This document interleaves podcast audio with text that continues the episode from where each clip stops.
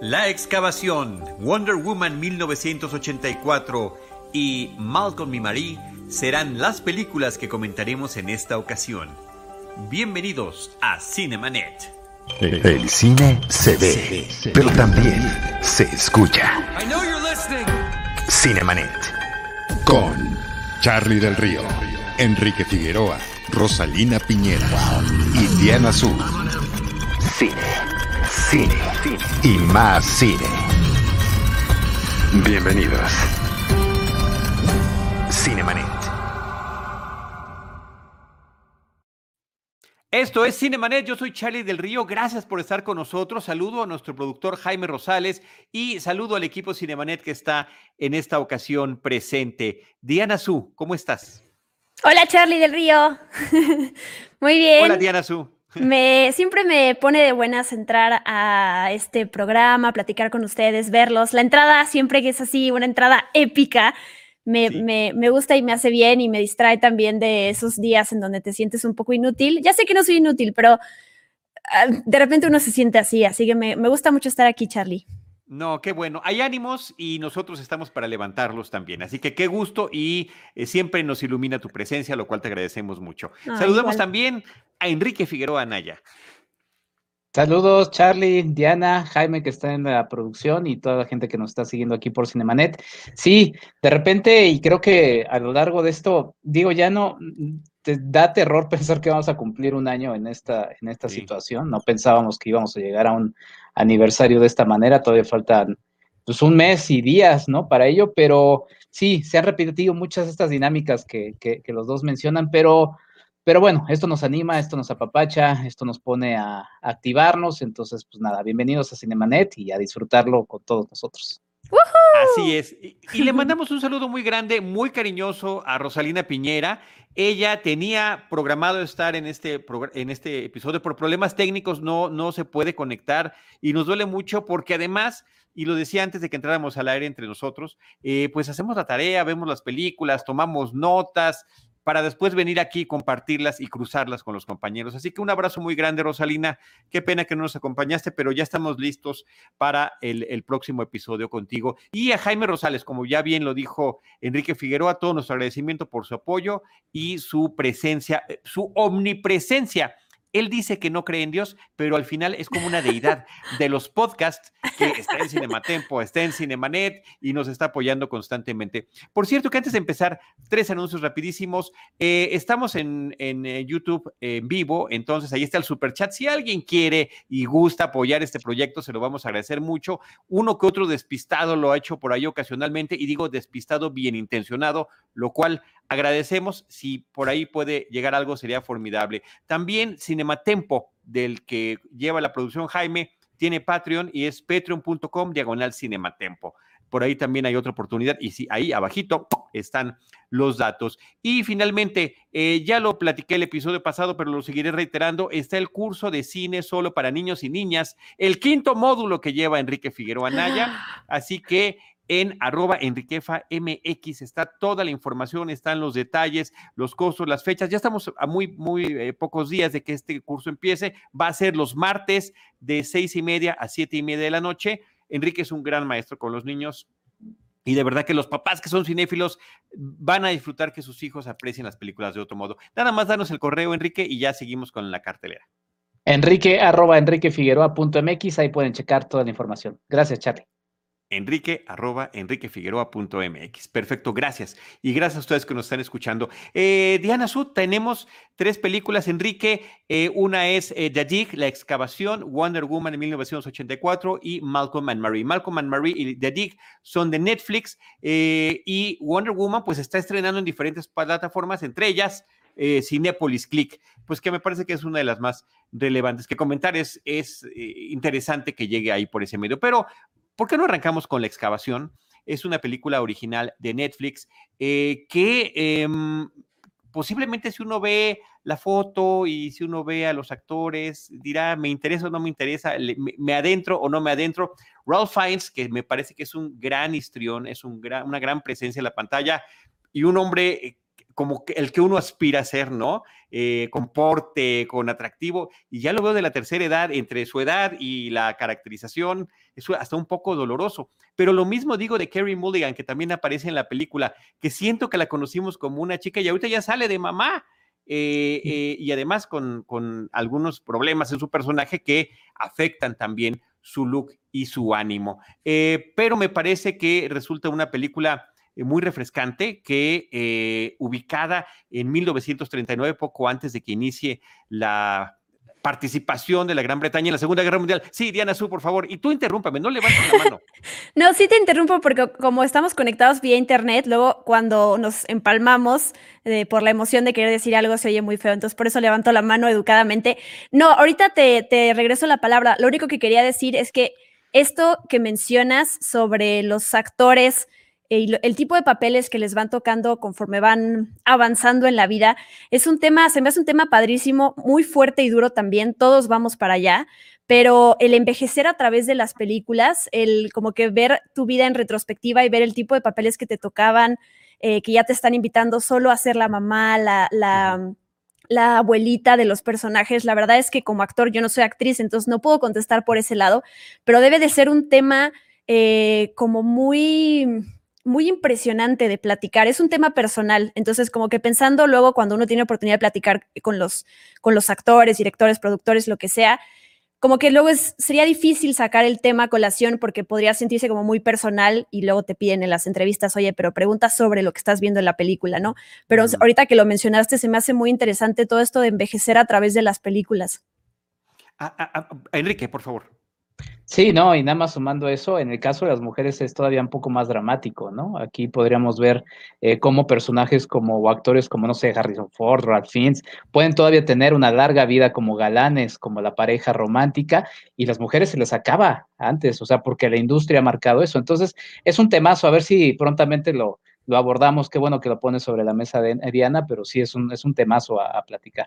Sí, me es un tema, sí, a mí es un tema, este, Diana y Enrique, eh, Jaime y amigos, a que a mí me impresiona, es un tema que me impacta, eh, y, no en un sentido morboso, simplemente eh, la ineludible madurez, el ineludible envejecimiento, cuando además puede uno llegar, y, y ahí inclusive Jaime nos está poniendo algunas fotografías de Ralph Fiennes en algunos años mozos, y efectivamente es un tipo con una gran presencia, eh, gran atractivo. Eh, no es que no lo siga teniendo, pero en serio, ya verlo como el señor de la tercera edad que está batallando por tal o cual cosa, y yo creo que, pues sí, les debe de pegar, como dice Diana Su, a ellos de una manera muy especial, pero también a nosotros. O sea, ¿qué ha pasado con esos? Mira, Kerry Mulligan, ve nada más, ¿a quién es esa niña? Pareciera que la sacamos también no, nunca participó, pero pareciera de un fotograma de Harry Potter, ¿no? En esa imagen, así de, así de jovencita y de chiquita se ve. Y ahorita ya sale, y tiene apenas 35 años, ¿eh? También está caracterizada, pero su rostro eh, siempre ha sido uno de estos rostros como melancólicos, nostálgicos, tristes, em, no siempre eh, tiene ese tino y, y esa facilidad de tener esos personajes que parece que están viviendo cosas muy fuertes dentro, que están como reprimiendo, y no digo que se repita, pero sí tiene una tendencia hacia ese look, hacia esa manifestación de emociones y se le nota. Y ahorita pues la ponen así ya como señora mamá de un niño, viuda, y sí, pues eh, a mí me impactó. Sí, de acuerdo, Charlie. Pues eh, contar rápidamente de qué se trata la excavación todo lo que vemos son estos, eh, tal cual, los eventos de excavación de este em, lugar, o más bien como lugar arqueológico que es, Sutton Hoo, que se llevó a cabo esta excavación en 1939. Obviamente todos los eventos reinventados y eh, dramatizados para poder hacer esta película. Yo de entrada eh, quiero comentar lo impresionante y pareciera irreal que es la historia, ¿no? Cuando yo vi el tráiler, dije, ok, esto es una ficción, esto lo sacaron como de la imaginación de alguien y me impresiona, digo, independientemente de las variaciones que tenga con lo que sucedió en la vida real, estas historias que, que te vuelan la cabeza, ¿no? el, tráiler en sí ya te muestra cuál es este tesoro, digámoslo, que, que logran desenterrar Y me gusta mucho eso porque entonces la película se sostiene a partir de otras cosas. No solo es el misterio de qué van a encontrar bajo tierra, sino también es todo lo que, lo que, lo que conlleva esto, ¿no? El, todo el tema alrededor del el paso del tiempo, el tema sobre el reconocimiento que le dan o no a alguien que, que hace un logro, eh, por ejemplo, en este caso, que logra descubrir todo esto. La parte... Eh, amorosa, la parte de romance en la película, que no es que sea muy obvia, eh, tiene como, como, e, es un amor diferente, un cariño diferente que se ve a través de la madre con su hijo, que se ve a, través de varios que están excavando, que se ve a través de esta atracción que de repente sienten los protagonistas. Y eso, ¿no? Me, me impresiona mucho eh, de entrada la, la, historia, el conocer el cómo, cómo se llevan a cabo este tipo de, de, de excavaciones y todo lo que hay alrededor, me parece que, es algo que todo mundo debería de, de, como de conocer, porque vamos, la película también tiene un ritmo lento que podría de repente como que llegar medio a, medio aburrirte, aunque a mi parecer no lo hace, pero sí, creo que por el tema ya en sí, independientemente de las actuaciones y la fotografía, la verdad es que creo que eh, la película es muy, muy, muy valiosa en ese sentido. Enrique. Sí, sin duda, una película muy interesante. En, estos aspectos que, menciona Diana, pues sí, a mí, por ejemplo, me puso a, me, puso a pensar un poco en, lo mucho que tenemos aquí en México de todas estas historias. Aquí en México podrías hacer historias aquí para tirar, porque la verdad es que ahora que estuvo el asunto del metro, cuando se construyó el metro, pues encontraron el Templo Mayor, ¿no? Entonces, imagínate la emoción de, de los hombres que, bueno, no estaban buscando algo y de repente encontraron este estas situaciones, ¿no? También veía un reportaje de cómo la, el, el, el, observatorio de Pino Suárez, que es una, un montículo que ahí la gente va pasando en el metro y parece que no, este, porque hace unos años, cuando fue el Mundial en Rusia, todo el mundo decía, es que el metro de, la, de Rusia es un museo, y dices, ¿de qué me estás hablando? El metro de la Ciudad de México es un museo, ¿no? Eh, todos estos espacios que la Ciudad de México tiene y, y, todo el país a lo largo son estas historias, ¿no? Y me pareció muy lindo porque normalmente cinematográficamente tenemos la idea del arqueólogo en, en Indiana Jones, ¿no? que digo, nos encanta, eh, amamos al personaje de, de Alto Cayo, ¿no? A Henry Jones, lo, lo, amamos, pero, pero esta es la arqueología, este es, este es justamente el cuidado de encontrarse con eso.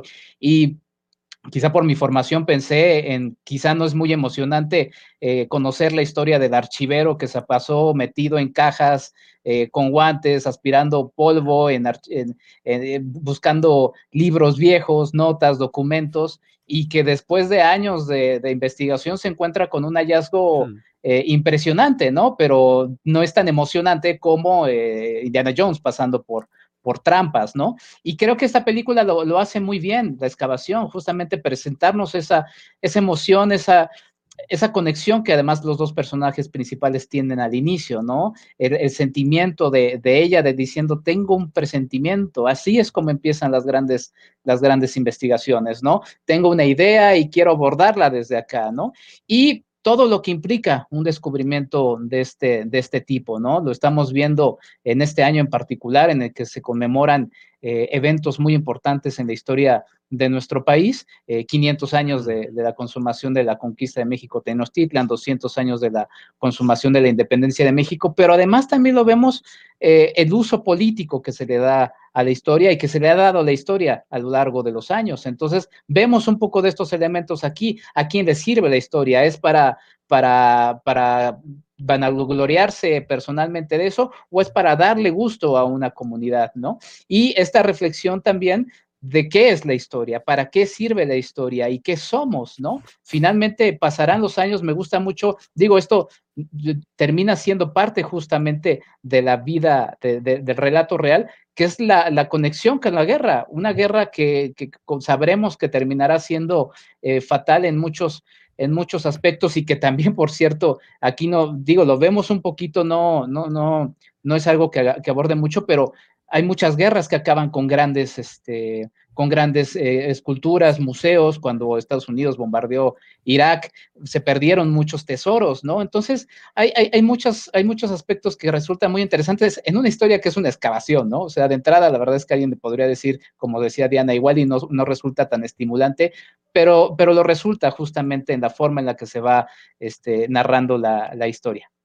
A mí me parece que es una historia esta que nos están presentando verdaderamente apasionante. Y sí, efectivamente, eh, leía yo por ahí que si ustedes crecieron en la Gran Bretaña, pues no les resultará desconocido el nombre de esta excavación que es muy relevante e importante para ellos por las cosas que encontraron, por lo que significó lo que encontraron dentro de su propia historia, qué tan avanzada estaba la cultura anglosajona hacia los años 500 o 600 de, de, de nuestra era pero sí, efectivamente, como dice Enrique, si nosotros hiciéramos una película por cada excavación accidental que hay aquí en México, tendríamos que hacer un meme que dijera, bitch, please, ¿no? O sea, háganse un lado. Pero lo interesante de esta historia, que nos presenta una historia humana, con donde la interacción de los personajes es universal, con la que nos podemos identificar eh, y que nos presenta individuos muy interesantes. Eh, en el caso de él, que es un arqueólogo autodidacta, diagonal, astrónomo autodidacta, un hombre que aunque vaya en bicicleta, se lleva sus libros, se lleva su telescopio, que es un profesional para su trabajo. Y en el caso de ella, una señora viuda que está viendo a su hijo eh, pequeño, más o menos 12 años aproximadamente, qué va a pasar con él, qué va a pasar con mi legado y qué hay en estos terrenos que eh, pues son lugares donde ha habido otro tipo de asentamientos y puede haber algo oculto por allí, esa curiosidad y cómo empatan estos personajes. Y de, repente viene también el aspecto eh, burocrático, el gubernamental, el pelear por... Eh, por reconocimientos, por derechos y demás, y que me pareció interesantísima la historia, me encantaron los personajes, todos, porque resulta una película con una diversidad de, personajes eh, muy rica. E, el niño, que es un aficionado a la ciencia ficción, me parece que es, es interesantísimo.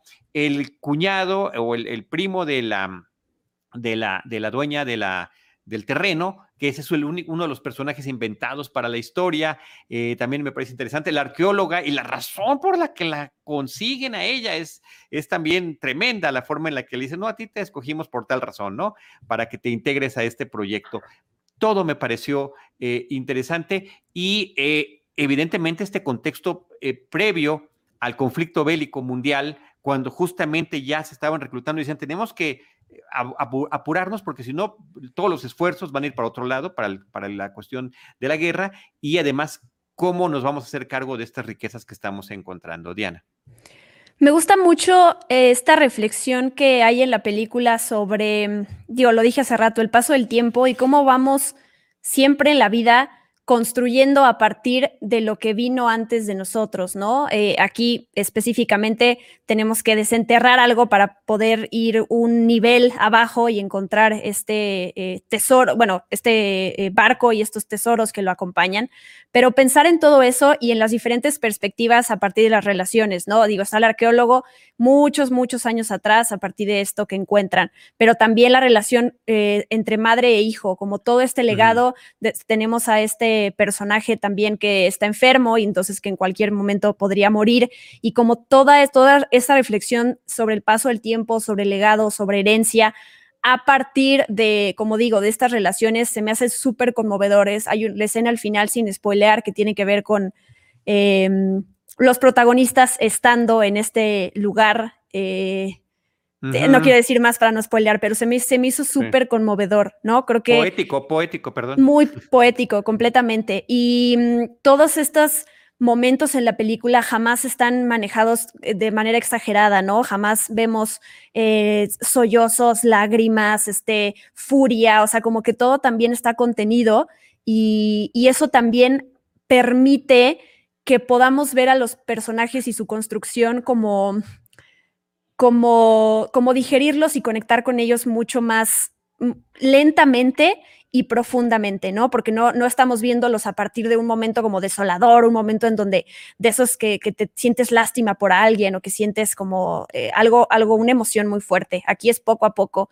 y eh, toda esa parte me, me, mm, digo, la guerra también lo metemos en este tema del paso del tiempo y, y, y ya digo, ya viéndome como mucho más filosófica, pues ¿qué, qué, somos en el mundo cuando llegamos y nuestro, lo que duremos 70, 80, 90, 120 años, ¿no? Todo lo que hubo, somos este mini granito de arena eh, que podemos dejar una huella que hasta de repente pues se puede borrar dependiendo de las generaciones que pasen, ¿no? Entonces, todo eso se me hace una reflexión bien para que tiene la película.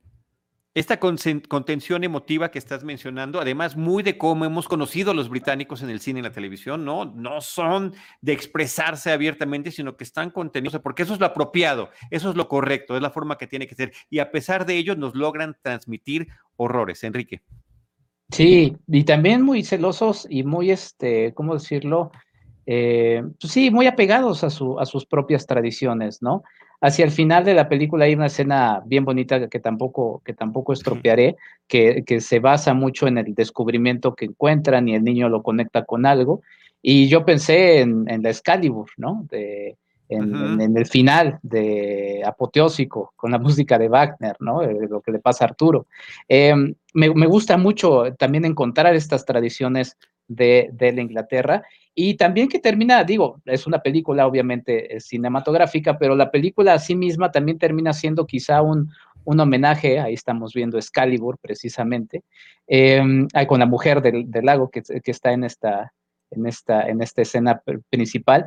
Pero bueno, a lo que voy es que termina siendo muy interesante porque la historia, justamente con este elemento de la ciencia ficción, nos presenta a un niño que es aficionado a esta, a esta serie de revistas que son las Amazing Stories, ¿no? Que son unas, unas revistas famosas, muy célebres, porque justamente eh, integraban textos eh, de, de, ciencia ficción y que luego terminaron impactando en el cine. Y luego el propio niño en algún momento tiene alguna, alguna, alguna visita al, al, cine. Entonces, me parece muy interesante porque justamente hablando de Indiana Jones, yo me imaginaba al pequeño, al pequeño George Lucas, ¿no? Entonces, claro. podría, podría haber sido como su historia y él inspirándose un poco, un poco en eso. Y también, eh, lo que también termina siendo eh, fundamental, por cierto, si no me equivoco, en estas revistas aparece por vez primera, porque lo acabo de dar en un taller, este, la historia de la Guerra de los Mundos de H.G. Wells. Eh, por, por okay. episodios. Entonces termina, que también es una historia que termina llevándose a cabo allá en Inglaterra. Pero a lo que voy es, este, eh, o no, otro tema más bien, es el, el, el, papel de la mujer, ¿no? Porque aquí hay un personaje que no se toca muy a fondo, termina siendo sí una de las historias eh, que termina siendo un poquito eh, más, más, más a la distancia, pero también termina siendo importante porque justamente ahí está la revista de la Guerra de los Mundos, de The Amazing Stories, pero sí termina siendo una parte también fundamental el papel de la mujer, su relación con, con este arqueólogo que después termina llegando y justamente también como mencionaba eh, Diana, el desprecio que luego se le da a la gente que eh, tiene un conocimiento de otro tipo, que no el académico, ¿no? Y que termina siendo uh -huh. fundamental y valiosísimo en, en, en la historia que se nos presenta en la excavación. Sí, y no, y, despreciado de alguna manera, ¿no? Que es la parte que es, que es interesante. Y sumando también a lo que decía Diana Su al inicio, está basada en un hecho real, la excavación sucedió, las cosas que se descubrieron están ya en los museos, pero sí es una versión que ha sido alterada y ha sido alterada un par de veces. Primero, es a través de una novela, que la novela es del nieto de uno de los, eh, hijo o nieto de la arqueóloga que participa en la, eh, en la excavación. Y después la versión cinematográfica, la película de, dirigida por Simon Stone. Y Simon Stone, eh, que es un eh, director australiano, tiene por ahí una conexión curiosa con la película porque su papá murió de un ataque al corazón cuando el papá tenía 45 años y cuando Simon tenía 12 años de edad, ¿no?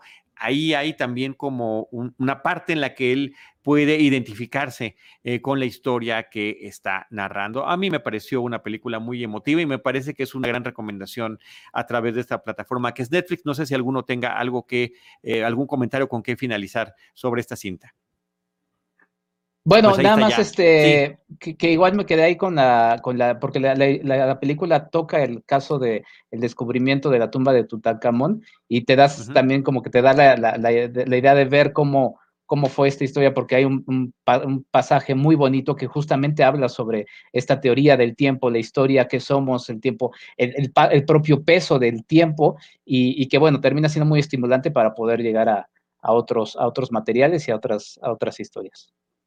Oye, y yo quisiera recomendar mucho este Never Let Me Go Nunca me abandones, una película del 2010 protagonizada por Kerry Mulligan, que me parece que es fantástica, hablando de ciencia ficción, hablando de, películas eh, alternativas. Esta me parece que es una, una muy interesante opción y está a la renta en Amazon y en Apple TV, posiblemente también en Cinepolis Click, que luego no aparece aquí en esta aplicación donde yo busco en cuáles están. Pero bueno, Kerry Mulligan creo que está muy bien. Ralph Fiennes me parece que también, Lily James y el resto del reparto, creo que todos cumpliendo muy bien su parte eh, The Dig, la excavación de Simon Stone, que está en la plataforma de Netflix. Por otra parte, pues este fue hace, hace una semana la llegada prácticamente a plataformas, eh, finalmente de una película muy esperada comercial, que es eh, Wonder Woman 1984, la secuela de La Mujer Maravilla de Patty Jenkins, que fue una de tantas y tantas y tantas películas que tuvo que retrasar, posponer,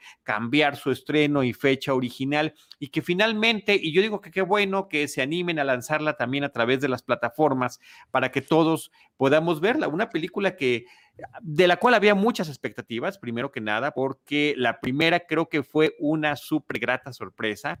Eh, que creo que a pesar de ser una historia convencional de superhéroe, de un superhéroe muy conocido, eh, de uno de los primeros superhéroes femeninos, que eh, sorprendió por la forma en la que estaba contada, por la forma en la que se presenta la mujer. Después vino un tráiler sensacional con música ochentera, que también nos terminó de emocionar. Veíamos el regreso ahí de Chris Pine. Ah, ¿cómo regresará? ¿Qué es lo que pasó? Y finalmente se estrena la película en la plataforma. Finalmente la podemos ver. Y no sé ustedes, Enrique y Diana Su, pero a mí, pues sí me partió un poco el corazón. Diana. Eh, híjole, yo sí, yo tengo cosas que rescatar y tengo cosas que sí no me gustaron. Creo que va más para, el lado de cosas que no me gustaron, que, que sí me gustaron tristemente. De entrada, em, mencionar que sí, esto de los 80, algo que nos emocionaba a muchos. Yo no nací en los 80, pero aún así soy fan de esta época. Me encanta la música y me encanta eh, como toda esa vibra de esa época. Así que cuando anunciaron que, que La Mujer Maravilla iba a viajar a esa época por alguna extraña razón, porque estábamos antes de la, en la Primera Guerra Mundial y de repente iba a haber este salto en el tiempo, pues me emocioné. Eh, porque además Gal Gadot lo que había comentado es que querían estar en un en una época completamente diferente a la Primera Guerra Mundial, ¿no? Y creo que en ese sentido le dieron el clavo porque, bueno, se, alejaron mucho de eso. Yo em, em, quiero empezar con la primera secuencia de la película, que para mí es la mejor, es eh, Las Amazonas. Eh, desde la primera película que presentaron todo este universo y, ver a estas mujeres eh, disparar arco y flecha y, estar subidas en el, o sea, la cantidad de acción que manejan a mí me, me fascina, o sea, sí vería yo algo más de las Amazonas porque tienen poquito tiempo en pantalla, entiendo que esta es la historia de Diana Prince y no de ellas, pero sí, es, sí son esos momentos de acción que son los que más me emocionan y que em, pues la película como comienza por ese lado, como que empezó en mí ese rush, estaba preparada para, para acción y para que dejarme sorprender otra vez por Patty Jenkins y la verdad es que conforme fue avanzando la película fueron tristemente perdiendo mi atención y mi fe y mi todo. Sí, estoy completamente de acuerdo. Enrique. Pues yo no la pasé tan mal, o sea, finalmente el género de superhéroes es un género que ya pues ya está muy desgastado, ¿no? Y como que las fórmulas han, han redundado en lo mismo que, pues ya no es un tema que, me sorprenda, ¿no? O sea, ya no es algo que, que diga, oh, qué raro la falta de, diversidad. O sea, finalmente creo que se ha caído en un, en un esquema que no tiene mucho, mucho para dónde ir. Creo que esta película sí tiene más de la autoría de Patty Jenkins, a diferencia de la, de la primera cinta, algo que por ahí estaba estaba leyendo, ¿no? Y que de hecho algunos criticaban, ¿no? Decían un poco, ah, es que pues, se nota que ya tiene más, este, más, más voz propia la directora y se ve que se salió un poco del esquema que había.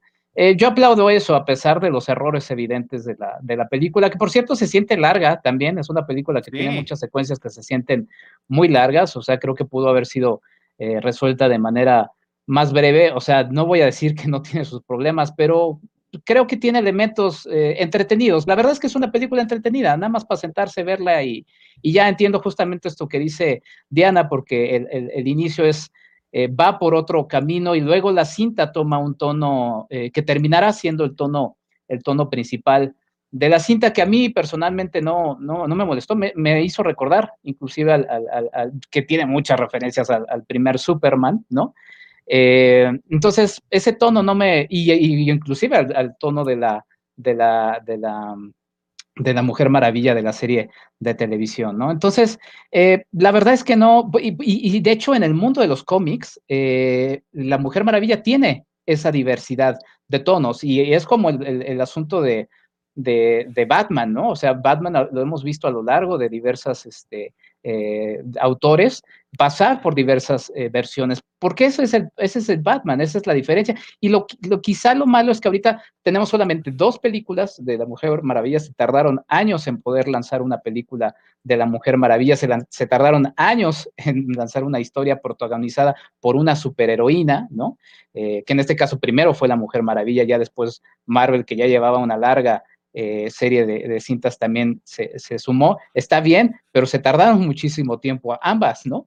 Entonces, eh, pues bueno, creo que es interesante y ahorita tenemos dos cosas que son diferentes, sí, creo que tiene sus errores, creo que tiene elementos también muy lindos, como eh, hay una escena que la verdad es así me conmovió, yo pensé que por ahí ibas, Charlie, esa escena sí me conmovió en la que Diana toma una decisión que termina siendo muy importante, esa secuencia me gustó y creo que también al final tiene mucho que ver con el discurso político de lo que se estaba viviendo hace eh, tan solo algunos meses en los Estados Unidos, ¿no? O sea, la secuencia final con el villano eh, masculino de la, de la cinta que viene siendo el principal, eh, habla mucho del villano que ahorita está, este, pues ya siendo, bueno, en un juicio, ¿no? Que le van a, hacer prontamente al señor Trump. Entonces, la, película va por, por todos estos aspectos, ya ver un poco que si las irregularidades de, ah, es que cómo es posible esto, mm, creo que va más allá. O sea, es una película así, con sus fallas, sí entretenida, punto. Y pues bueno, al final una película que también pasó por un proceso bastante difícil, ¿no? Porque la aguantaron mucho tiempo para ver si la lanzaban en pantallas y decidieron justo como todo Warner ya en los Estados Unidos lanzarla de manera este, simultánea, que eso también abrirá para otros, otros debates. ¿no? Sí, interesantísimo lo que han decidido, ¿no? Estrenar donde se pueda simultáneamente en, en cines, donde se pueda, y eh, también en las plataformas abriendo esta posibilidad. Y además dijeron que ya lo van a hacer así para no seguir reteniendo. Pero mira, yo sí creo que las películas de superhéroes tienen mucho a dónde ir. Creo que Justamente ahí radica la creatividad de los realizadores en cada proyecto. La Mujer Maravilla es un personaje muy querido, por supuesto, me parece que importantísimo en la historia de los superhéroes. Tú no me dejas mentir que además eres fan de DC Comics también y que eh, tenía este gran antecedente de la serie televisiva del 75 al 79. Eh, Linda Carter eh, fue la Mujer Maravilla en la televisión y también vimos distintas épocas de la Mujer Maravilla. La primera temporada era en la, durante la Segunda Guerra Mundial y las temporadas posteriores ya eran en los 70, era el presente que estaban viviendo. Entonces ahí me parece que había, había de alguna forma este eco con las películas, ¿no? La primera película en la Primera Guerra Mundial, la segunda película ahora en los ochentas, ¿no? Con una diferencia, por supuesto, de guerras y de épocas, pero que marcaban estas distancias entre una y la otra. Por supuesto, hay una sorpresilla por ahí que tiene que ver con la serie original, eh, estos famosos guiños que se están realizando, pero de Umbrella Academy, el, el Spider-Verse del Hombre Araña, em, y el de The Boys, nos han demostrado que sí, hoy en día se pueden hacer siguiendo cosas distintas con las películas de superhéroes y la propia Patty Jenkins lo había demostrado en la película pasada. Aquí me parece que hubo un afán de más grande, más comercial, más acción, y, demás, y que finalmente pues resulta una película irregular, sí se siente larga, creo por eso. La otra es que eh, Gal Gadot me encanta, me parece que hace un papel sensacional como la Mujer Maravilla, qué gusto verla de regreso. Chris Pine también, forzada su forma en la que vuelve a la historia. Kristen Wiig, que me parece que también es simpaticísima, pues que, que no se no, no, pudieron lucir quizá como debieron, o Pedro Pascal, que tantos proyectos ha protagonizado recientemente y que nos emocionaba verlo como villano y creo que termina siendo eh, uno de sus papeles desafortunados, un villano eh, muy caricaturizado, pero sí con esta caricatura y alusión política que me parece que ciertamente es oportuna y ¿Quién no quiere distraerse también viendo una película de superhéroes en su casa? Yo creo que, así como dice Diana y como dices tú, habrán cosas que encontramos eh, favorables, otras que finalmente la, pondrán la balanza del otro lado, pero eh, finalmente interesante que se haya estrenado, que haya llegado ya por este medio y eh, vamos a ver qué pasa más adelante con el personaje. Ahorita estamos esperando, eh, yo sí admito que con cierta inquietud y, ganas de ver el Snyder Cut también para ver qué pasa con eh, la Liga de la Justicia y qué podrá venir también con Wonder Woman, con esta gran intérprete que es Gal Gadot y con esta gran presencia y dignidad que le da el papel. Sí, yo creo que el, gran error de la película para mí es ese elemento que detona el conflicto de todo, que es esta piedra mágica, porque eh, me pareció forzado, me pareció completamente eh, peor que mediocre, ¿no? Me pareció como un recurso bastante flojo, o sea, es la segunda película que hay de Mujer Maravilla del DC, del DC Extended Universe, ¿no? No nos hemos acabado la cantidad de tramas, de, desarrollos que podrían haber utilizado, independientemente de que metan el, el sello de autor, que claro que como dice Enrique, siempre es bienvenido. Sí se me hizo algo tan tan pobre esto de, esto de la piedra y como de ahí detona todo, de ahí está el por qué regresa este personaje, de ahí está el por qué este personaje se vuelve malo, de aquí está. Entonces todo me, me pareció como no sabemos cómo resolver, o sea, que tenemos esta situación A y queremos llegar a la situación B. ¿Cómo le hacemos? Ay, facilísimo. O sea, se me, se me hizo, eso, eso fue lo que para mí arruinó todo, porque jamás me creí que las cosas se pudieran dar así, independientemente de que estemos metidos en un mundo de superhéroes, en donde sabemos que hay libertades, porque pues los superhéroes así, con el lazo de la verdad y con los brazaletes, no existen, pero aún así hay reglas, hay reglas que tienen que ir con una lógica de lo que estamos viendo y para mí eso es un recurso eh, de lo más pobre, ¿no? Eh, Kristen Wiig, como dices, Pedro Pascal, Chris Pine, todos ellos, em, bueno, sobre todo Kristen Wiig, que son muy buenos actores, muy carismáticos, te, te dan ganas de, de verlos en pantalla, pero Kristen Wiig, por ejemplo, totalmente desperdiciada porque además sabíamos que, eh, independientemente del personaje de Max Lord, íbamos a llegar a este encuentro que se ve en los trailers entre Kristen Wiig o Cheetah y, eh, Diana Prince. Y ese momento es completamente, es, fugaz, es un, así súper breve. Entonces, ni siquiera puedes llegar a disfrutar como esa transformación del personaje, ¿no? A mí hasta me pareció también como, como, no era necesario. Y, y, pues eso también me molestó porque también en esas películas de superhéroes también quieres que llegue ese momento de acción con el villano, ¿no? No solo al propio superhéroe saltando y, bailando y volando, sino también estos encuentros. Entonces, a mí eso me, me, eh, me decepcionó bastante. Y algo que sí me gusta, que ya mencionaron también, es Gal Gadot como la Mujer Maravilla. Me, me gusta mucho la interpretación, me, me, gusta mucho la química que tiene con Chris Pine. Eh, que si bien no encontraron una manera de justificarla, el, esto que dice Enrique también al final, me imagino que estamos hablando del mismo momento eh, conmovedor, que, que la verdad también es uno de mis momentos favoritos de la película, creo que está lindo, pero yo sí, independientemente de que estemos saturados de películas y de series que tienen que ver con superhéroes, sí como es como audiencia por siempre voy a exigir que eso que me estén dando, eh, si no va a innovar como The Voice o si no van a, no sé, jugar con otros eh, géneros, como por ejemplo en WandaVision, sí, sí necesito que dentro de como de ese molde eh, me den una, historia digna de tener a un superhéroe y a sus superpoderes presente, ¿no? Y aquí la verdad es que sí me pareció completamente mediocre eso y pues una lástima. Ya rápido para cerrar mi el, por qué me gusta tanto Gal Gadot. Siento que la construcción del personaje también ha sido de los dos lados y me gusta mucho, ¿no? Está esta parte, obviamente, de los superpoderes, de la supermujer, eh, indestructible, poderosa, pero siempre la ha acompañado esta parte vulnerable, esta parte que muchos podrían decir, ay, es que cojea porque se enamoró, es que eh, no, no, puedes hacer eso, ¿no? Y creo que Patty Jenkins siempre ha defendido el hecho de que el, el, el, el ser poderosa y el ser feminista y el ser empoderada no quiere decir que no puedas entonces eh, ceder y enamorarte y, dejarte enamorar también, ¿no? Entonces, a mí me gusta mucho eso del personaje, lástima que, que todo lo demás que tiene la película. Sí, este, eh, ¿quieres añadir algo, este, Enrique? Porque yo sí quiero decir que sí, esa parte absurda también, de verdad, eh, lo mismo que mencionas, el hecho de que esta piedra sea el origen de todo y la justificación de todo, me parece tan frágil, tan débil. Y yo soy de los que adora creer lo que me están contando. O sea, nada me gusta más que perderme en las historias que me están narrando. Y eso sí, me parece que pues al final de cuentas, justamente después del prólogo tan bonito, además con esta Diana Prince niña y cómo reacciona y cómo se porta y qué aprende o qué no aprende en estas competencias, pues después de un momento que, te motiva y que te anuncia que vendrá algo mejor, realmente pues es ahí como que en, picada el resto de la película, ¿no? y, y también este asunto de la sobreexplotación de los ochentas, esta época tan querida y adorada, como dijiste tú, la hayas vivido o no, es ya muy referida, multireferida, y que ahorita la siento muy caricaturizada y muy vista como de menos, ¿no? Ah, que si los estos pantalones, que si la cangurera, que si identifica o no identifica una obra de arte con un bote de basura, como que, ah, ¿no?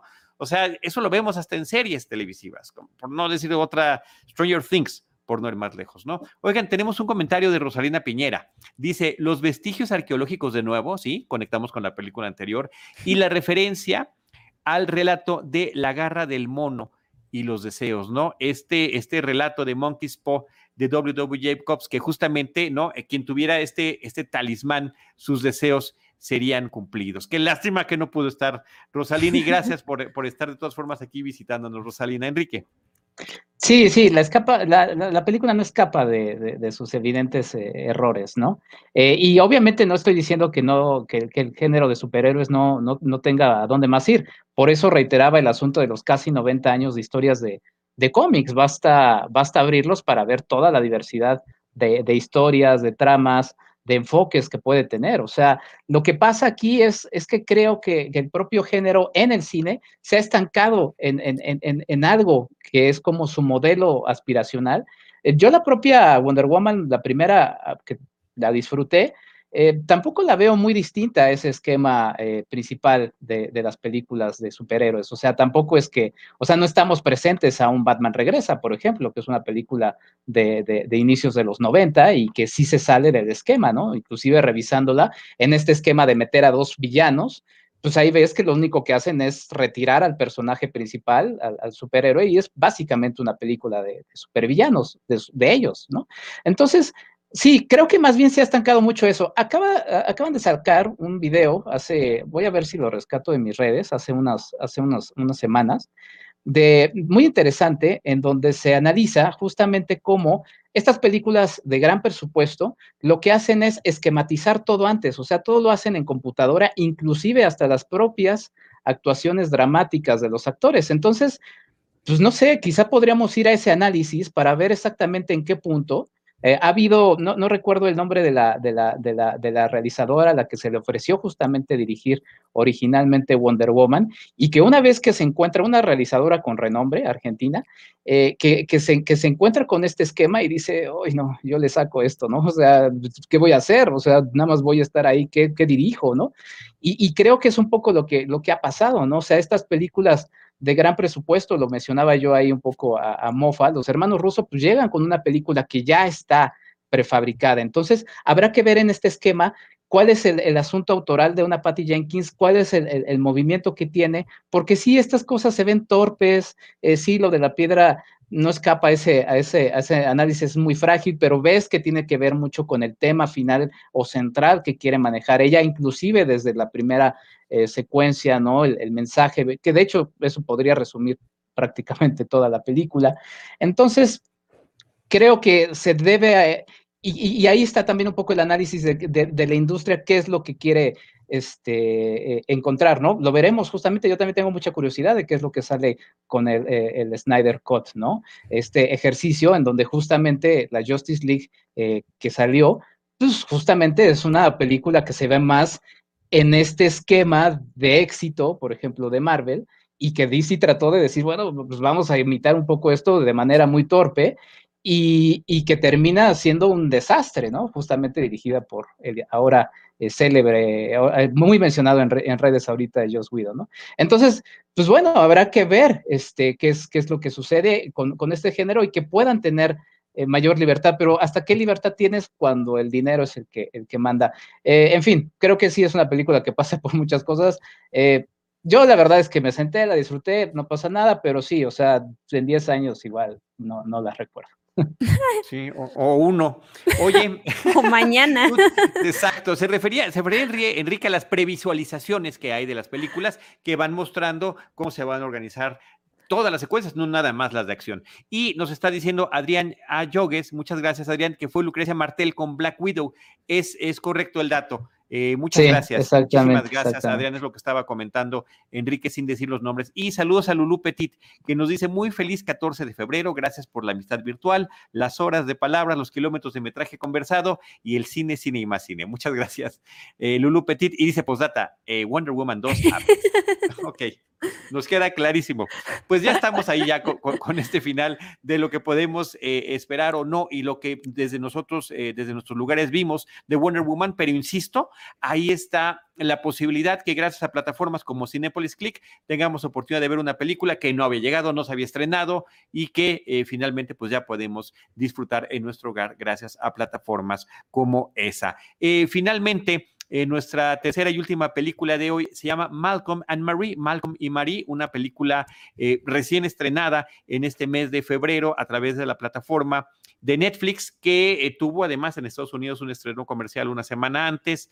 Em, justamente ahorita que pues ya estamos cercanos a la época de Oscars y ya hay listas de finalistas y todo para, las, para algunas categorías, resulta que por la pandemia la academia decide que las películas que iban a ser estrenadas en cines, pero que no se pueden estrenar, también si participan en alguna plataforma, pueden eh, ser, eh, son eh, elegibles para ser candidatas a algunas de las nominaciones. Y las películas que son exclusivas de plataformas, si se estrenan antes en alguna sala comercialmente, pues también ya califican, que es el caso de Malcolm y Marie. Quería yo dar esa, esa, ese antecedente, protagonizada por Zendaya y por John David Washington, el hijo de Denzel Washington, al que hemos visto pues, recientemente justamente en Tenet de Christopher Nolan, también en El Infiltrado del Ku Klux Klan de Spike Lee y Zendaya que le hemos visto en todo, ¿no? Desde las películas de Spider-Man con Tom Holland como MJ, en The Greatest Showman, y que ahí me gusta mucho su personaje, en Euforia, eh, que justamente en la serie de HBO, 10 episodios hasta el momento eh, de esa primera temporada, que eh, Sam Levinson crea, participa con ella y que justamente en, en esta pandemia parece que así medio en secreto y medio anunciándolo muchísimo, hicieron y filmaron esta película con dos personajes, Enrique. Eh, ok, está bien. Es que no sé si este estabas levantando la mano o estabas así como villano. Estaba jugando con mi tapita. adelante antes de que yo pase con el cuchillo. no, no, no. Bueno, ya, ya te dimos la palabra, Enrique, vas. Muy bien, bueno, una película que nos presenta la historia de una, de una pareja, ¿no? Que después de asistir a una, a una premier llega a su casa y todo lo que se desata a partir de, de una situación, ¿no? De una situación que, que, nos queda claro en la película, pero vamos justamente analizando todo el pasado eh, que hay entre los dos y pues bueno, nos deja con serias dudas de si es posible un, un, algo más, ¿no? Eh, es una película que está centrada en eso y bueno, pues ya que me diste la palabra primero, yo, yo, lo, yo lo resumía en esta, en esta frase que se menciona en la película, dice, eh, dice el personaje de, eh, de Marie, justamente, dice, la verdad, a nadie le importa qué tengan que decir, no les importa. Su profesión es jugar a disfrazarse, es un asunto de prostitución netamente estadounidense. La cinta, además de esta parte central que tiene, eh, nos está, o sea, parece, y creo que sí hay una historia ahí del realizador que tuvo ahí un problema o muchas quejas con su, con, su, este, con sus críticas de eh, las reseñas que le escribían, y como que tiene una doble carta, o sea, en la que le está hablando constantemente a sus, a sus críticos, eh, y que parece muy forzado dentro de la trama que está que está contándonos en, Malcolm y Marie. Me parece una película pretenciosa, ¿no? Y pretenciosa en el sentido eh, de, la, de, la, palabra que es pues, mostrar algo que no tienes, ¿no? Las actuaciones me parecieron pues forzadonas, o sea, inclusive hay momentos en el que la, Zendaya de repente aparece ahí fumando como si fuera de la novela Back, pero muy forzado, o sea, toda esta estética parece que está muy metida con, con calzador. Leí a alguien ahí que decía es como eh, una historia, la historia de un matrimonio, pero si fuera un comercial de Calvin Klein, ¿no? O sea, así de vacío se siente.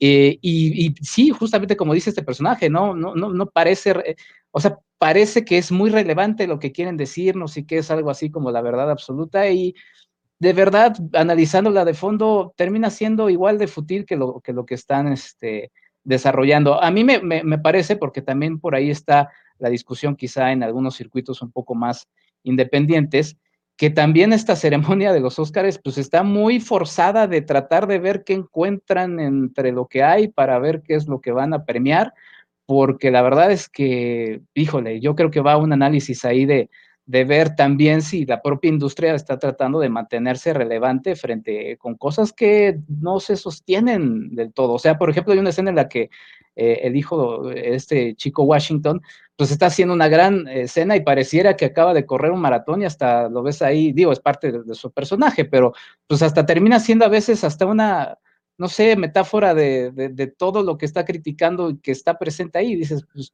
lo estoy viendo ahí. La verdad es que me pareció una película bastante, bastante tediosa, no la disfruté nada. ¡Pum! ¡Pum! ¡Pum! Este, fíjate, eh, Diana Su, antes de cederte la palabra, spoiler alert, a mí tampoco me gustó y, creo que voy a ser un poco más enfático que Enrique. Ok, eh, yo, a mí sí me gustó.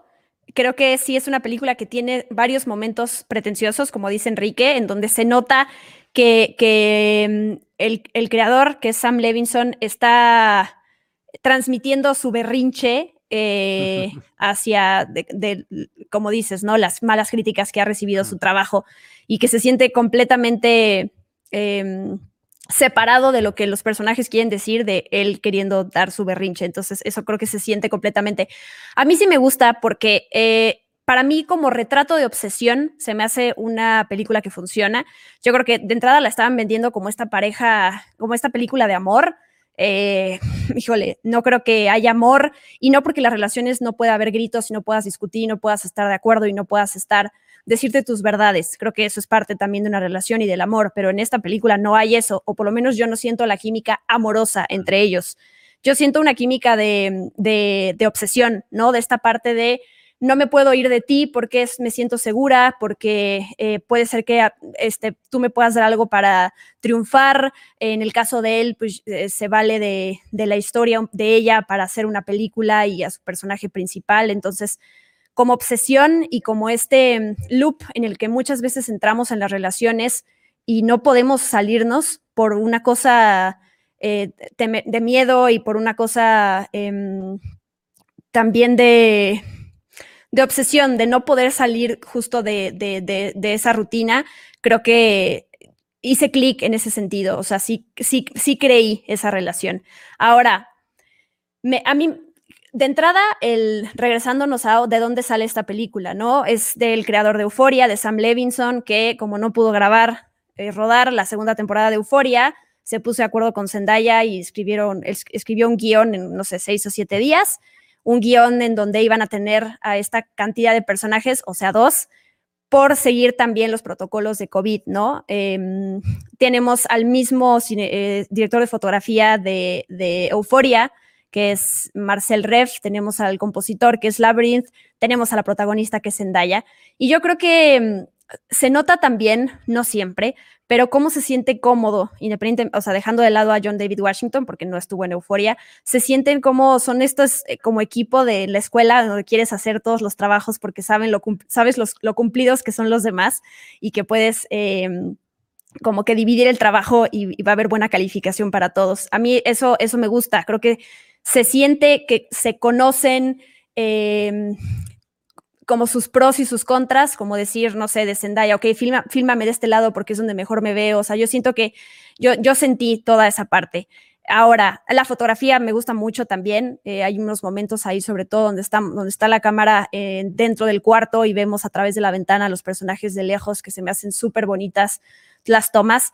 Lo de blanco y negro también creo que es una pretensión. ¿Cuál es la necesidad de hacer la película en blanco y negro? O sea, tampoco tiene que haber siempre una justificación muy elaborada, ¿no? Pues quieres y ya, pero siento que también juega dentro de esta parte pretenciosa eh, de, cineasta. a mí me gusta la química entre ellos dos, no siempre, creo que porque tiene que haber una química también en los momentos fuertes, elevados, de gritos. Creo que esa química la siento. Cuando es la parte más eh, de atracción y donde se van acercando, cero siento la química entre ellos, o sea, no, no, no, creo que se deseen de esa manera. Em, ¿Y qué más? Estoy viendo aquí mis notas. Em, todas, a mí sí me pasó que viendo esta, eh, sumándome como esta dinámica de obsesión, ahí estaba sintiéndome un poquito incómoda con esto que está pasando, pero sin querer dejar de ver cuál es el resultado y para dónde van. O sea, yo sí me sentí inmersa en toda esta parte y pues creo que, no sé, ya, ya dije como todos mis puntos y creo que estoy en el, en el medio de, sí me gustó la película, sí siento también estas partes pretenciosas, pero bueno, sí, sí, sí me gustó, pues. Ok, ok, ok, ok, ok. Pues eh, reconocer que tanto John David Washington como Zendaya me parece que son muy buenos estriones, lo han hecho muy bien y creo que aquí también su trabajo está muy bien, así como técnicamente toda la parte, eh, eh, digamos, de trabajo de la película, de fotografía. Voy a retomar varias de las cosas que ustedes ya comentaron, también un poquito desde mi perspectiva, ¿no? Está genial la fotografía, los emplazamientos, la utilización de este único set que tienen, que es una casa real californiana, ¿no? Una super casa, una, hermosísima, eh, que, eh, donde se filma la historia y donde está sucediendo.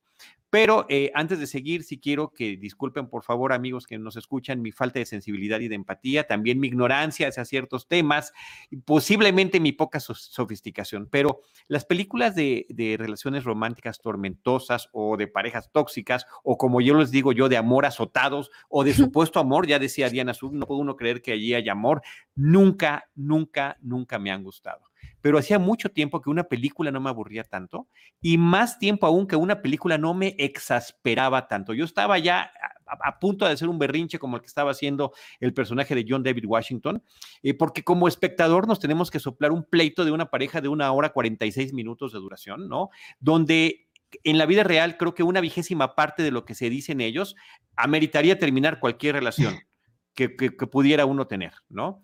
Eh, la película trata de aparentar, y aquí voy también con parte de las cosas que decía Enrique, una, una crítica fiera a la industria fílmica estadounidense, ¿no? A no dejar títere con cabeza a las compañías productoras, a los directores, a los guionistas, a las actrices, a los actores, y uh, a la crítica. No, hombre, la crítica a la crítica sanguinaria, ¿no? Critican a los que critican por sus lecturas imprecisas y por sus interpretaciones que se hacen de las películas, cuando justamente me parece que de cualquier, siendo o no crítico, cualquiera puede apreciar una obra eh, desde su propia perspectiva personal. Y ahí es donde tiene el personaje principal su arrebato iracundo, uno de sus monólogos interminables, además por una crítica favorable que le, que le hacen a la película que acaba de estrenar. Em, también hacen mucho énfasis los dos actores de color, están haciendo un énfasis muy particular sobre cómo interpreta la crítica blanca las películas realizadas por eh, a través de la identidad racial de los directores, ¿no? En este caso dicen, como, como soy eh, un afroamericano, entonces la película la ven de tal o cual manera, cuando en la realidad el director y guionista de esta película es caucásico, o sea, más blanco que Sam Levinson no se puede. Y él es, él es el que como blanco manipula lo que dice y lo que siente un personaje de ficción que es un director de raza negra. Ahí me parece que no, siento una contradicción tremenda. Eh, aborrecí estos engreídos personajes y sus arranques verborreicos y sobre todo su forma de hablar. Me parece que hay un esfuerzo así súper consciente y evidente de tener un cuidado y selección de Sam Levinson de cuál palabra iba a decir cada uno de los personajes en qué momento. Y de repente se sienten demasiado rebuscadas para los propios personajes. Posiblemente en el caso de él como director, que además explica que es de buena familia, tiene una formación profesional, una buena familia en el término de situación económica, que tuvo una formación profesional, pues posiblemente podría justificarse. Posiblemente en el de ella no, por los antecedentes que nos dan, que no voy a revelar, ¿no? Pero bueno, de entrada es menor que él y, eh, y ha vivido cosas cosas más fuertes. Me parece que debió de haber sido como toda la película, un guion de hierro, ¿no? Donde todo está tan, tan prefabricado, Enrique, como dices tú, en las películas, este, posiblemente en la mente de Sam Levinson, sin esta previsualización, pero eh, con un control total por parte del director. O sea, sin, sin espacio a la improvisación, porque son grandes los monólogos que se echan tanto Zendaya como eh, John David Washington, o sea, muy bien ejecutados, pero se ve que no le movieron, siente uno que está viendo teatro filmado, o sea, no le movieron ni una palabra a lo que estaban diciendo, lo cual a mí me, llevó a la reflexión de películas como las de Richard Linklater, que tiene del antes del amanecer, del atardecer y de la medianoche, con Julie Delpy, con Ethan Hawke, donde sí son dos personajes y ¿saben qué? No se siente teatro filmado, al menos ellos se están moviendo constantemente y es de muy conocido que además eh, los actores, sobre todo en las últimas películas, participan muchísimo en la elaboración del guion e incluso tienen su reconocimiento como co-guionistas. Me refiero a John Delpy y a Ethan Hawke acá. Aquí me parece que este, realmente es una obra de Levinson con estos intérpretes, ¿no? La película hace muchas alusiones a la autenticidad del arte. ¿No? Y al contrario, lo que nos está entregando, ya también más o menos lo decía Enrique y también tú, Diana, pues nos están entregando un producto que se siente absolutamente artificial, ¿no? Eh, todos los detalles simples eh, que, podemos encontrar, eh, me parece que fallan a esa autenticidad. Entre otros, algunos muy, muy elementales, ¿no? Hay un momento en el que el personaje, acaban de llegar a su casa de una fiesta, de una premier, y vemos en una horrible, en horrible tiempo real la preparación de macarrones con queso. Y entonces él, él se va a comer los macarrones con queso en su casa cuando ya llegó de una premier y cuando uno, cuando llega a casa, no sé qué hagan ustedes, pero yo normalmente me pongo cómodo. Entonces él se echa para atrás la corbata para no mancharla. ¿Quién diablos en su casa se echa la corbata para atrás para comer cornflakes? La respuesta es nadie. La corbata te la echas atrás si eres Godín cuando vas a comer porque vas a regresar a la oficina. Si estás en tu casa, la arrancas desde el momento en que llegas y ya. Y si, no te habías dado cuenta que no te la habías quitado y, te, y vas a comer, pues en ese momento te la quitas. Hasta ahí me parece que está fallando en esta construcción meticulosa que quiere hacer este señor. O escuchar, ¿sabes qué? Que los personajes estén escuchando música en el celular. Un director de cine, alguien que aprecia las artes. Yo no sé, nosotros somos melómanos, conocemos a gente muy melómana. ¿Quién escucha en su casa música en el celular? Posiblemente sea algo generacional que, que a lo mejor no, no, no estoy identificando. No, sí lo he hecho, pero con los mejores audífonos que tengo y lo escucho, pero así, acostarme en el piso y oír la música en mi celular, me, nada me parece este, tan despreciable para la propia para la propia música. Y la otra cuestión que sí también adelantábamos, se nota que es una película que está diseñada para la temporada de premios. Eh, específicamente para los Oscars. Ah, y, aprovechando los cambios que hizo la academia e, en esta ocasión para los premios de este año, porque siempre es hasta el 31 de diciembre las películas que se estrenan de cada año, pero ahorita se aplazó hasta febrero, entonces entra, pero con todo y además eh, eh, reciente para que la gente la, la pueda la, pueda recordar y la tengan presente en sus nominaciones. Pareciera, por lo que he leído, que Zendaya ya iba encaminada, al menos ella, para esta, eh, esta, esta nominación. Ya veremos. Este, en ese sentido, y hablando de Wonder Woman, de lo que no nos gustó y no, no, no nos gustó, Wonder Woman me parece 100 veces más genuina, más genuina que esta, absolutamente. Y sí, la fotografía artística en blanco y negro, arrancar en un plano secuencia, claro, para que se vea el dominio técnico que tenemos, ¿no? O las ubicaciones de las cámaras en, desde una ventana o desde los armarios para vigilar a los personajes. De verdad que, que eh, digo, ustedes me conocen y saben que pocas veces tengo exabruptos con las películas, pero sí, en esta ocasión eh, estaba yo azotándome igual que John David Washington en los pisos de mi casa, así, rascándome, ¿a qué hora se va a acabar este martirio? Y por otra parte, además de todo este asunto, pues la película es un triste, lamentable y risible eco a Quién le teme a Virginia Woolf, de Mike Nichols, el director del graduado, una mm. película del 66, donde también es una pareja que está llegando a su casa después de una fiesta y donde también están constantemente peleando. Ahí hay otra pareja involucrada, pero también la película es en blanco y negro. Creo que hay demasiados demasiados ecos. Y sí, ya mencionó ustedes la palabra pretenciosa, la voy a repetir yo, es lo más pretencioso que he visto en muchísimos años, en muchísimos, muchísimos años. La única lección que creo que debemos aprender de esta película es que es muy bonito ser cordial y es importante agradecer cuando haya que agradecer. Si alguien hubiera agradecido, esta película ni siquiera existiría. Y, un último detalle, este, mm,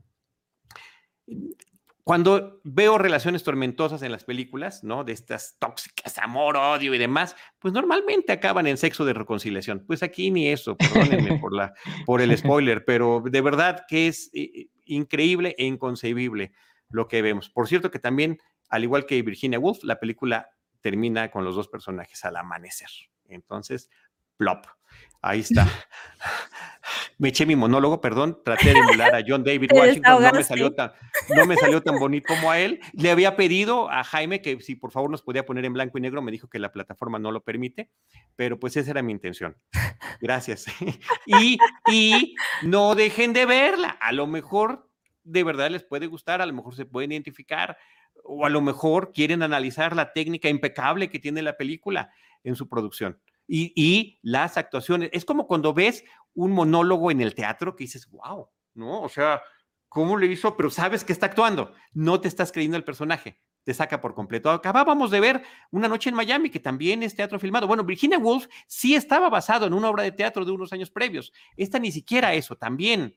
Eh, sí, es el pretexto de la pandemia, ¿no? Pero aún así creo que pudieron haber hecho, me, gustaría ver más la película de la que están hablando, que hicieron, y haber conocido a Taylor, la, que, ahí está, mire si se pudo hablar con él. Las caras, me encanta. Y haber conocido, oigan, sí, así se ponen cuando hablo, eso no me había fijado. Y haber este, conocido a este personaje de Imani que están mencionando tantas veces. En fin, eh, conclusión, no me gustó. Malcolm and Marie. No sé si quieran agregar algo sobre esta película. No, pues, pues nada, creo que, creo que lo has, dicho, Charlie. Este, igual también, o sea, como dices, es, válido, o sea, todos los puntos de vista aquí son válidos y la, aquí siempre la invitación es a que la vean. Nosotros no les decimos que no las vean, o sea, jamás, jamás se queden con eso, o sea, véanlas, platíquenlas con, con nosotros, esa es la, invitación y este, sí, sí, mi problema con esta película es justamente lo, lo, lo falsa que se siente tanto que me quedé esperando la escena final post créditos que dijera este eh, Malcolm Man Marie by Dolce y Gabbana o, algo así, porque eso es lo que estaba viendo un comercial muy bellamente eh, filmado. Pues bueno, en fin, este, ahí está, sí. Oigan, hay un eh, comentario aquí de Cristian Padilla, dice Malcolm and Marie, se nota que es un guion hecho al vapor, esto provocó la pandemia, ahora ya tenemos que ver lo que salga porque no hay más. ¿No tendrá un contrato Sam Lemison tipo Adam Sandler tener que hacer seis películas express? Ojalá que no. Saludos a todos. Yo voy a decir una cosa. Sí, sí, sí, ah. adelante, adelante, Diana. Su. Em, o sea, independientemente de que les haya gustado Malcolm and Marie o no, eh, y de que a lo mejor Sam Levinson pecó mucho, eh, que no es el punto, eh, hay un Euforia, esa es otra, si vieron o no Euforia, hay un, los dos episodios especiales que salieron, uno en diciembre y otro en enero, sobre los dos, las dos protagonistas de Euforia, sobre el personaje de Zendaya y el personaje de Hunter Schaffer. Sobre todo el de Rue, el, el, episodio especial sobre el personaje de Zendaya, es una cosa, o sea, es el mejor episodio que yo vi eh, el año pasado. Eh, son también dos personajes, es Ru, que es drogadicta, hablando con su, eh, su, padrino, como se dice cuando eh, también es un drogadicto que, la está como coachando. Y tienen, también son los dos sentados en un restaurante, eh, como dura como 45 minutos el episodio, y es una, una belleza. O sea, eso de verdad, si no les gustó Malcolm and Mary, no importa, pero este episodio yo lo recomiendo. Es más, si ni siquiera han visto Euforia también, porque todo, o sea, la cantidad de, temas que tratan, de cómo eh, eh, metiéndose en las drogas y lo que es no poder salir de ahí, este, toda esta parte de por qué alguien conocido o querido se muere y entonces no existe esto de porque le tocaba o porque ya había cumplido su lugar en la tierra, como muchos temas así súper fuertes, los tratan con una intimidad que creo que no se logró en Malcolm and Mary como quería aprovechar Sam Levinson, pero sí me gustaría defender el nombre de Sam Levinson y que menos me lo comparen con Adam Sandler, porque siento que en, en a lo mejor él también ya se siente como... Em, dios de poder abarcar cualquier tema con su musa que es Zendaya y con su equipo de creativo, ¿no? Que no, no, no, debe ser así, ¿no? No porque ya te salió bien algo, pues ya es, eres un dios en, hablando de cualquier tema. Pero sí quiero defender esto porque sí siento que en él hay una voz eh, que mientras no se vaya al lado pretencioso siempre, creo que funciona escucharlo. O sea, él fue drogadicto, bueno, es drogadicto, Entonces hay muchos temas que los vivió en carne propia y que por eso a lo mejor también conecta más con ellos. Yo, todo este tema de que parecería absurdo de, un, una discusión entre una pareja que no termina y que cualquiera que la vea desde fuera dice, ay, qué absurdo, ¿no? Te dicen una cosa así, tú te, te levantas y te vas. Yo puedo decir que yo he vivido también este tipo de discusiones en donde si las veces de afuera parecen tontas o parece que, que, cómo es posible que no tengas dignidad y que no tengas como confianza en ti como para decirle a la otra persona, a mí no me hablas así, te vas. O sea, yo puedo decir que justo es muy difícil. También disfrazas el dolor, que en este caso le Zendaya es porque no me agradeciste, eh, y se hace esta bolita de nieve más y más y más y más grande, que al final es cuando sale y, y denota todo, pero creo que si bien las actuaciones a lo mejor no son lo suficientemente realistas o la química, el conflicto en sí para mí es verdadero y si hay mucha gente que vive y, hemos vivido estos momentos en donde si te vieras por afuera dirías qué estúpida, ¿por qué sigues ahí? ¿Por qué aguantas cosas? Pero estando inmerso en eso, no puedes salir. Y de ahí está como esa parte obsesiva y esta parte súper tóxica y violenta, eh, con las palabras me refiero, que por esa parte siento que sí es realista en ese sentido. Es lo único que quería decir. Y no me maten a Sam Levinson, por favor. y tristemente uno lo reconoce hasta que han pasado incluso el tiempo y años, eh, inclusive, ¿no? Sí. Este, sí, absolutamente. Eh, sponsor nos dice Jaime, que es la palabra que estabas buscando, esa persona que te guía, ¿no? Como tu, tu, ah, sponsor. con la, que, con la que te apoyas cuando tienes un problema así. Sí. Y sí, yo no lo estoy matando, lo mato por esta película, así como él también eh, se mete con todos, también nos metemos con... Esa es, mi de acuerdo. Esa, es, esa es mi reacción visceral que sentí ante la visceralidad que él pretende mostrarnos, Enrique. Sí, y también añadiendo eso que, que dice Diana, eh, digo, quizá en, particular en esta película, el, asunto del guion se ve, se nota torpe en esta escena de los macarrones, ¿no? O sea, toda esa construcción ahí, ahí se encuentra justamente quizá la piedra mágica de la, de la Mujer Maravilla, es la misma situación.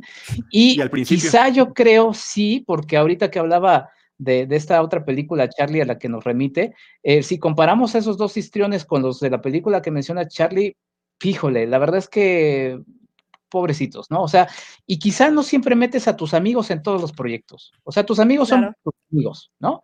Y tus amigos fueron buenos en ciertas cosas, pero quizá, no sé, siento que hasta la expone a, la pobre Zendaya en este, en este papel que quizá es, es, es, buena en esta, en esta serie que, que en algún momento veré cuando pueda haber series. No, la serie, la serie, la serie es extraordinaria, por eso no podemos matar a Sam Levison. O sea, sí que interesa, además un super sí, proyecto. Pero en este papel, en este papel, inclusive yo creo que con otros actores podría haber, haber eh, caminado mejor. En, fin, eh, un poco es eso. No siempre metes a tus amigos en todo. Saludos a mis amigos.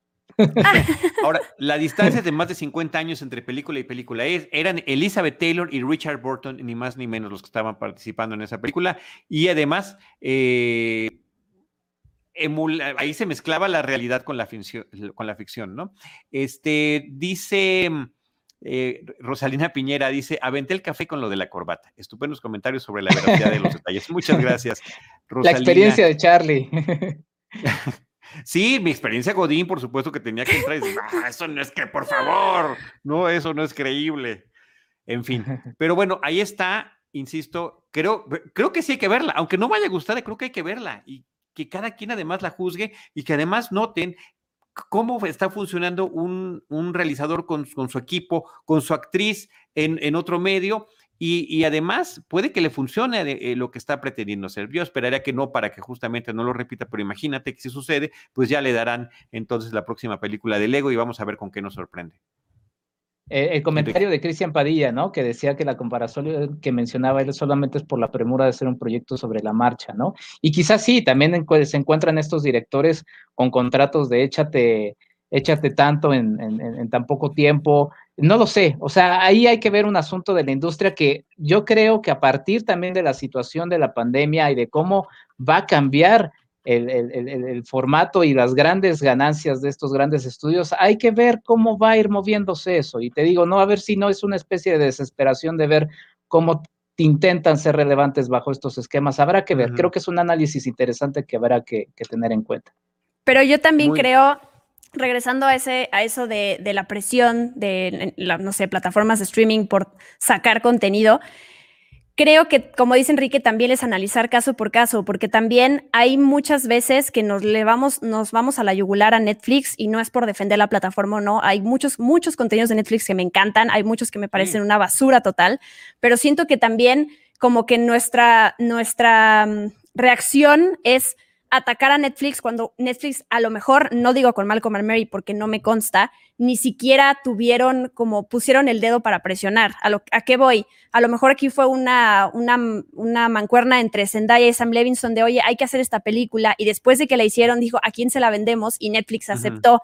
Pasa lo mismo con, por ejemplo, con Cobra Kai, la tercera temporada, que mucha gente empezó, nos haya gustado o no, como que la, reacción fue Netflix arruinó la serie, cuando Netflix ni la hizo, o sea, Netflix nada más dijo, oigan, yo la quiero distribuir y le va a ir mejor, a lo mejor la cuarta ya podemos tomar en cuenta que hubo este, recursos diferentes, una presión, lo que sea, pero yo siento que en el caso de Malcolm Mary, repito, no lo sé, yo siento que fue más como de, tenemos este proyecto, ¿quién lo quiere? Y Netflix a lo mejor dijo como, ah, eres Zendaya, eres Sam Levinson, John Day Washington, película para los premios, yo la compro, ¿no? No creo que haya sido también como, ah, vamos, pónganse a trabajar y denme un, denme un guion, que sí pasa, como dice Cristian, sí hay muchos, muchos de estos creadores de contenido que tienen, ya firmaron con Netflix contratos de cinco o seis años, que a fuerzas tienen que sacar ciertos eh, contenidos y que por eso vemos, por más que Netflix saque sus películas originales semana con semana, hay cosas que tristemente la mayoría son de esas, eh,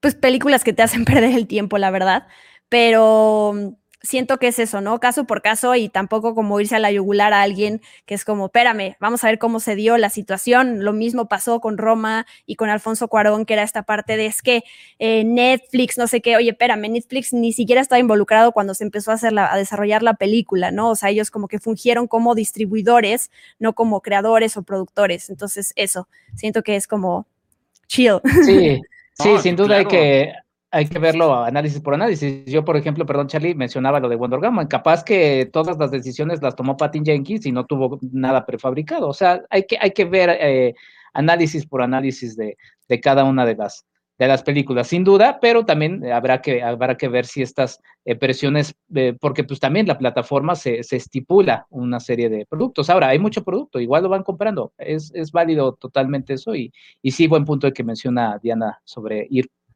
caso, caso por caso, que implique investigar, ¿no? Y así lo hacemos nosotros. En este mismo episodio hablamos solamente de tres películas, dos de ellas son de Netflix, una nos encantó y la otra no, o, a alguien sí, pero este, nosotros vamos por película, por proyecto, por serie, por lo que vayamos platicando, independientemente de quién la pongan. jamás satanizamos a una, a una, a una empresa, ¿no? Por, porque sea la que representa algo. Yo insisto, inclusive a mí por eso no me gusta hablar de películas que van a salir porque pues no existen, ¿no? Ya ves que hay veces que eh, cobra relevancia el anuncio de que se va a hacer tal cosa, pues sí, hasta que lo veamos. Mientras no lo veamos, hay muchas cosas que ya están realizadas que hay que, que hay que visitar o volver a ver en el mejor de los casos. Pues ahí está lo que platicamos en esta ocasión. ¿Algún comentario extra, Diana Su, Enrique?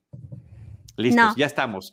Eh, platicamos de las películas de Dick, La Excavación, eh, original de Netflix, recientemente estrenada, Wonder Woman 1984, que también estrenó en plataformas como Cinepolis Click, y Malcolm and Marie, original, estreno original de Netflix. Esos son los episodios. Muchos saludos a Rosalina Piñera nuevamente y a nuestro productor eh, Jaime Rosales James, que se nos fue Charlie, se nos fue. Jaime se enojó y quitó a Charlie de la mando, Diana, podemos hacer lo que sea. Eso es lo que pasa cuando, cuando haces enojar a Jaime, él te castiga sacándote la transmisión. Para que lo sepan, no hagan enojar a Jaime. Ahí está de regreso Charlie. Me iba a poner, iba a decirle su, su Jaime que no fue, no fui yo, fue un error aquí de este lado. Este, iba yo a decir su Twitter que nos puso algo así y hace ratito ya no lo veo porque tuve que volver a entrar. Escríbemelo, por favor, Jaime, por favor. Este, gracias a todos los amigos que nos estuvieron viendo, que nos estuvieron escuchando y a Jaime Rosales, a James, lo pueden seguir en arroba no existe Dios. No tengan miedo, es solamente su nombre eh, en esa plataforma. Eh, Diana Su, tus redes sociales, tus proyectos. Ayer salió un nuevo episodio de, de, de Experimento. Eh, ¡Ay! 626.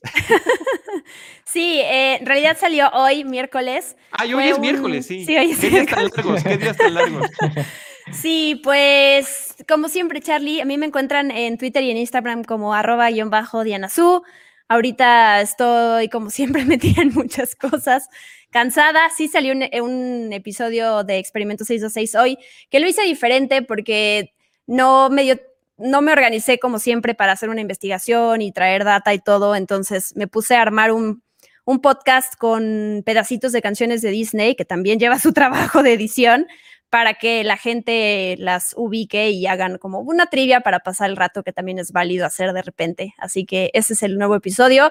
Y en el siguiente de una vez comento que voy a platicar sobre el cierre de Blue Sky Studios, que es tristísimo. Y voy a invitar justo a Luigi, de a quien conocí en Cine Premier y con quien sigo trabajando y que es, ustedes lo conocen, es lo máximo, así que vamos a hablar sobre ese tema y a debatir. Muy bien, muy bien. Enrique Figueroa Naya. A mí me pueden seguir en Twitter como Enrique FAMX y en Instagram y en Facebook como Enrique Figueroa MX. Ya pronto, pronto tendrán noticias de lo que ando calentando. Este, me emociona mucho, ya lo he estado aplazando mucho, pero ya les platicaré cuando salga.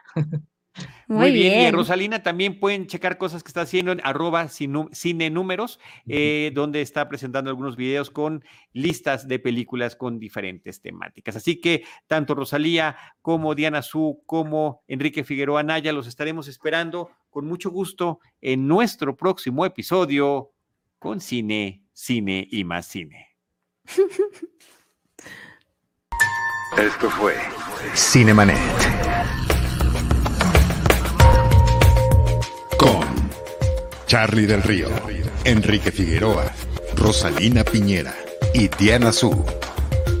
El cine se ve, pero también se escucha.